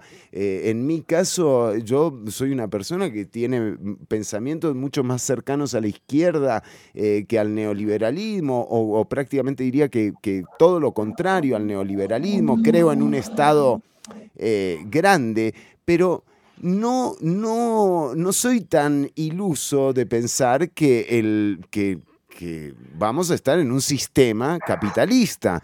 Y ese sistema capitalista requiere, por ejemplo, que la gente en ese tiempo libre salga, compre cosas, se divierta, consuma cultura. Pero con estos salarios de hambre estamos hablando de que una persona tiene un ingreso, una persona pobre tiene el ingreso de 67 mil colones al mes y la canasta básica sale 64 mil colones. Entonces, este seguir coartando la acción de las personas trabajadoras para solamente generar un mercado, porque donde nosotros vemos desempleo, también hay empresarios de estos, de la época de la prehistoria, que ven una especie de mercado de competencia en donde van a contratar al que mejor se deje explotar. Y eso no les conviene. Estamos, estamos viendo cómo también el consumo cae, don Luis, o, o no, o esto es solamente una ilusión que uno tiene, que el consumo está cayendo. Sí, sí, eso es lo que yo te, lo que yo comentaba antes, Fernando, en el sentido de que el mercado interno eh, está comprimido en Costa Rica y encima de que está comprimido, una, una porción importante de ese mercado se la llevan las importaciones y entonces por ahí perdemos muchísimos empleos. Eh, y efectivamente eh, eso se refleja en un consumo que cae, que se, que se retrae, pero incluso en el problema de que para sostener el consumo muchas veces la gente se endeuda y eso siempre es un arma de doble filo. Puede que hoy las personas se endeuden para poder sostener el consumo, pero al cabo de dos o tres años eh, la deuda le cae encima, lo aplasta y entonces te ve obligado, a, las personas se ven obligadas a socarse la faja mucho más fuerte y el consumo se deprime severamente, ¿verdad? Efectivamente ahí hay un juego jodido. Ahora, Fernando, un poco la cuestión, digo yo, es la siguiente. Yo no espero que el empresario promedio tenga así como una gran capacidad crítica para decir, sí, no me conviene tener a los trabajadores en esas condiciones. No, o sea, yo, yo entiendo que el empresario está con su empresa, que quiere sacar adelante su empresa, que quiere tener ganancias satisfactorias. Yo todo eso lo entiendo y, no, te, y no lo enjuicio, digamos, yo no hago juicio moral sobre eso. Es así simplemente. Pero hay ahí un montón de ideólogos, llamémoslo así, y la mayoría de esos ideólogos son colegas míos, economistas muy bien pagados, que, que, haga, que ganan mucho más de lo que yo jamás gané en mi vida. ¿Por qué estos señores, estas señoras, sobre todo son señoras, muy poquitas señoras, ¿por qué estos señores no son capaces de decirle a las cámaras empresariales, a los empresarios, desde las tribunas de los medios de comunicación grandes y poderosos como la Noticias, ¿por qué no le advierten a los empresarios que esa no es la ruta? Claro. O sea, que, que, que pensar en tener una mano de obra educada, saludable, eh, contenta, tranquila, relajada, satisfecha de su vida, satisfecha de su trabajo, que ese es un tremendo activo para las empresas, que ahí las empresas tienen un activo muy poderoso para que las cosas le vayan a mejor yo como te digo, tal vez el empresario no, no esperaría que tenga una gran capacidad de reflexión sobre esas cosas, pero estos señores economistas, ¿en qué carajos ocupan su vida? ¿O qué carajos es lo que leen? ¿Qué carajos es lo que leen que no, que no, no les llega eso para decírselo? Para cuando están en sus reuniones con la Junta Directiva de la UCAE, eh, así con, sutileza explicárselos. Pero además, ¿qué sería? no? Porque convengamos que eh, el consumo, eh, los salarios, eh, la economía como tal, son ciclos en donde debemos estar todas y todos involucrados. No se puede eliminar a la empresa privada, no se puede eliminar al Estado, no funciona. Sin embargo, en Costa Rica en particular, a diferencia de un montón de otros países, en América creo que es de los únicos, eh, pero en el mundo es de los pocos, en donde sí se conoce cómo es tener, por ejemplo, una fuerza laboral preparada técnicamente y con el conocimiento suficiente como para desarrollar un país, porque ya pasó eso aquí, ya se hizo de los 70s a los 80s, vimos cómo el Estado permitía también que el desarrollo privado fuese pujante, que las personas de clase media tuviesen acceso, por ejemplo, a colegios privados, eh, a salud privada, anda ahora a meter a dos hijos tuyos a, educación privada. Es imposible. Si no sos Gerardo Corrales, no podés, ¿me entendés? Esa es la, la realidad que estamos viviendo ahora. En Pavas, en mi barrio, la gente tenía planes, la gente a fin de año cambiaba los electrodomésticos, se compraba casas. Entonces, ya lo vimos funcionar y todo bien con esos eh, tarados que andan por ahí sin eh, reflexionar en torno a esto, pero como ciudadanía, no sigamos ese juego. Nos están quitando el país. Adelante, don Luis, sí. Sí, sí, Fernando. Eh, eh, digamos, yo no quiero ponerme así como muy académico porque yo sé que no, es tu interés, no es tu interés que uno se ponga en disertaciones académicas pero digamos, sí es demostrable, completamente demostrable, con base en, evidencia histórica muy sólida, de que el avance que Costa Rica tuvo durante los, digamos así, partiendo de las reformas sociales de los años 40, primeros años 40 aquí en Costa Rica, las reformas sociales de Calderón Guardia, Manuel Mora y Monseñor Salario. Partiendo de ahí y luego entrando en la etapa socialdemócrata, aquella que lideró Pepe Figueres, Daniel Uber, estos señores de liberación, aquella liberación socialdemócrata de aquellos tiempos. Esa etapa hasta los 80 fue la etapa de avance más significativo, más, eh, no, no, quiero exagerar la palabra, pero le voy a poner ese adjetivo, más espectacular que Costa Rica ha tenido en toda su historia.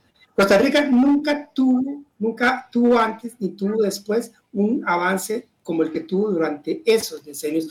Y parece que se les ha olvidado parece que se les ha olvidado y que todo eso se basaba en un, en un modelo donde el Estado jugaba un papel de liderazgo muy fuerte. No se eliminaba la empresa privada, la empresa privada seguía funcionando, eh, eh, eh, seguíamos siendo una economía capitalista, pero con un Estado que, ejercía un papel de liderazgo fuerte y, se, y con base en eso se logró un avance como... Y por eso Costa Rica de alguna manera pasó a ser un país líder a nivel latinoamericano digamos, de alguna manera, en algún momento estábamos como a la par de Uruguay, incluso en algún momento nos fuimos por delante de Uruguay porque Uruguay tristemente sufrió una dictadura militar y nosotros no caímos en una dictadura militar, manteníamos un orden democrático bastante decente. Y, y de pronto resulta que ya aquello no significa nada, que ya se nos olvidó, que qué importa eso, que, y, y, nos salen con todo este, este otro recetario que nos está llevando y, lo triste del asunto es que creen que lo que hay que hacer es radicalizar todo.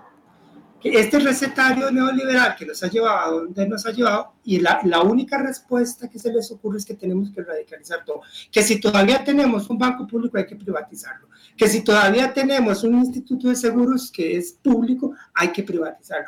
Que las universidades públicas deberían desaparecer para que solo queden universidades privadas. Que comprobadamente las universidades privadas nuestras son enseñaderos no son verdaderas universidades en el sentido integral de la palabra, porque universidad significa docencia, investigación y extensión, significa tres, tres áreas académicas interconectadas, complementarias, eh, y una visión académica de hacer las cosas, una visión académica que no se desarrolla del día, de un día para otro, que no, que no es que surge por generación espontánea, que es un proceso de maduración de muchos años. Bueno, pero resulta que nada de eso importa, que podemos sustituir las universidades públicas por enseñaderos donde esa, esa visión académica profunda, amplia, está, está ausente, ¿verdad? Y don Luis, y además otra cosa, porque todo se puede discutir, discutamos todo, no pasa nada. Ahora, hay una constitución, digamos, hay una sala cuarta, hay una asamblea legislativa, ese fue el pacto social. De eso nos aferramos. Si ustedes quieren cambiar lo todo, bueno, habrá que llegar a un pacto social. O sea, no es un gobierno lo que va a cambiar esto. Tiene que haber una mayoría que decida que ese es el rumbo que queremos tener como nación. Yo, si, en algo tengo esperanza, es en la sociedad costarricense. Y es que como sociedad hemos tomado decisiones muy importantes porque no pudieron, don Luis, no pudieron con la ola neoliberal de los noventas, no pudieron con el Tratado de Libre Comercio, y ahora resulta que con un PowerPoint Marta Esquivel quiere traerse abajo la universalización de los servicios de salud. Creo que no van a poder, la verdad. Confío en la sociedad costarricense. Don Luis, nos estamos pasando ya del tiempo del programa, el cierre es suyo. No, este, ya, ya, pues habría muchísimo más que hablar, Fernando. Este, creo que todavía tenemos un Estado de Derecho, un Estado de Derecho relativamente sólido y nos está protegiendo de algunos abusos, aunque a veces la Sala Constitucional se da unos resbalones lamentables, pero no obstante esos resbalones, el Estado de Derecho más o menos nos está preservando. Hay que hay que luchar muy fuerte por mantener sólido ese Estado de Derecho, es el mensaje como el, con el que yo quisiera como terminar. Y solo aclarar un detallito, porque había ahí en el, en el, en el banner o en esa cosita, en, letre, en, el letro, en el letrero donde me presentan, que yo no soy de la UNA, yo soy de la UNED. Vean. Yo soy de la UNED y, Son unos tarados. son unos tarados. Esta gente son unos tarados por un, por un, cortito tiempo más soy de la UNED, porque yo ahorita me, pensiono. Por favor, gente. O sea, ¿qué pusieron ahí, loco? Están despedidos, ¿eh? Echen a todos. pasan pasan todos, pasan todos a la lista de desempleo. Empleos destruidos, agréguenle dos más. No, no, por favor, claro, de la UNED, SIG de UNED, eh, es Luis Paulino Vargas Solís, economista y además un un generoso en sus conceptos, un generoso con su tiempo, a quien siempre le, agradecemos eh, que esté con nosotras. Don Luis, no faltará oportunidad. A la orden, Fernando. Era Luis Paulino Vargas Solís. Nos vamos, nos despedimos. Son las 3 con 2 minutos. Ya llegamos al final del programa de hoy. Un programa impresionante. Mando, em, mando saludos a todas y todos, a Yasmín, a L, a Jeffrey, a Pablo Jarquín, está buenísimo el mensaje de Pablo, a Jonathan, a todas y todos los que estuvieron atentos, a Gabo Sequeira también eh, de la transmisión. Quédense escuchando Amplify o Nova. Nosotros nos encontramos nuevamente el eh, próximo lunes a partir de la una del mediodía con otra emisión de Ciudad Caníbal. Chau, chau, chau, chau, chau.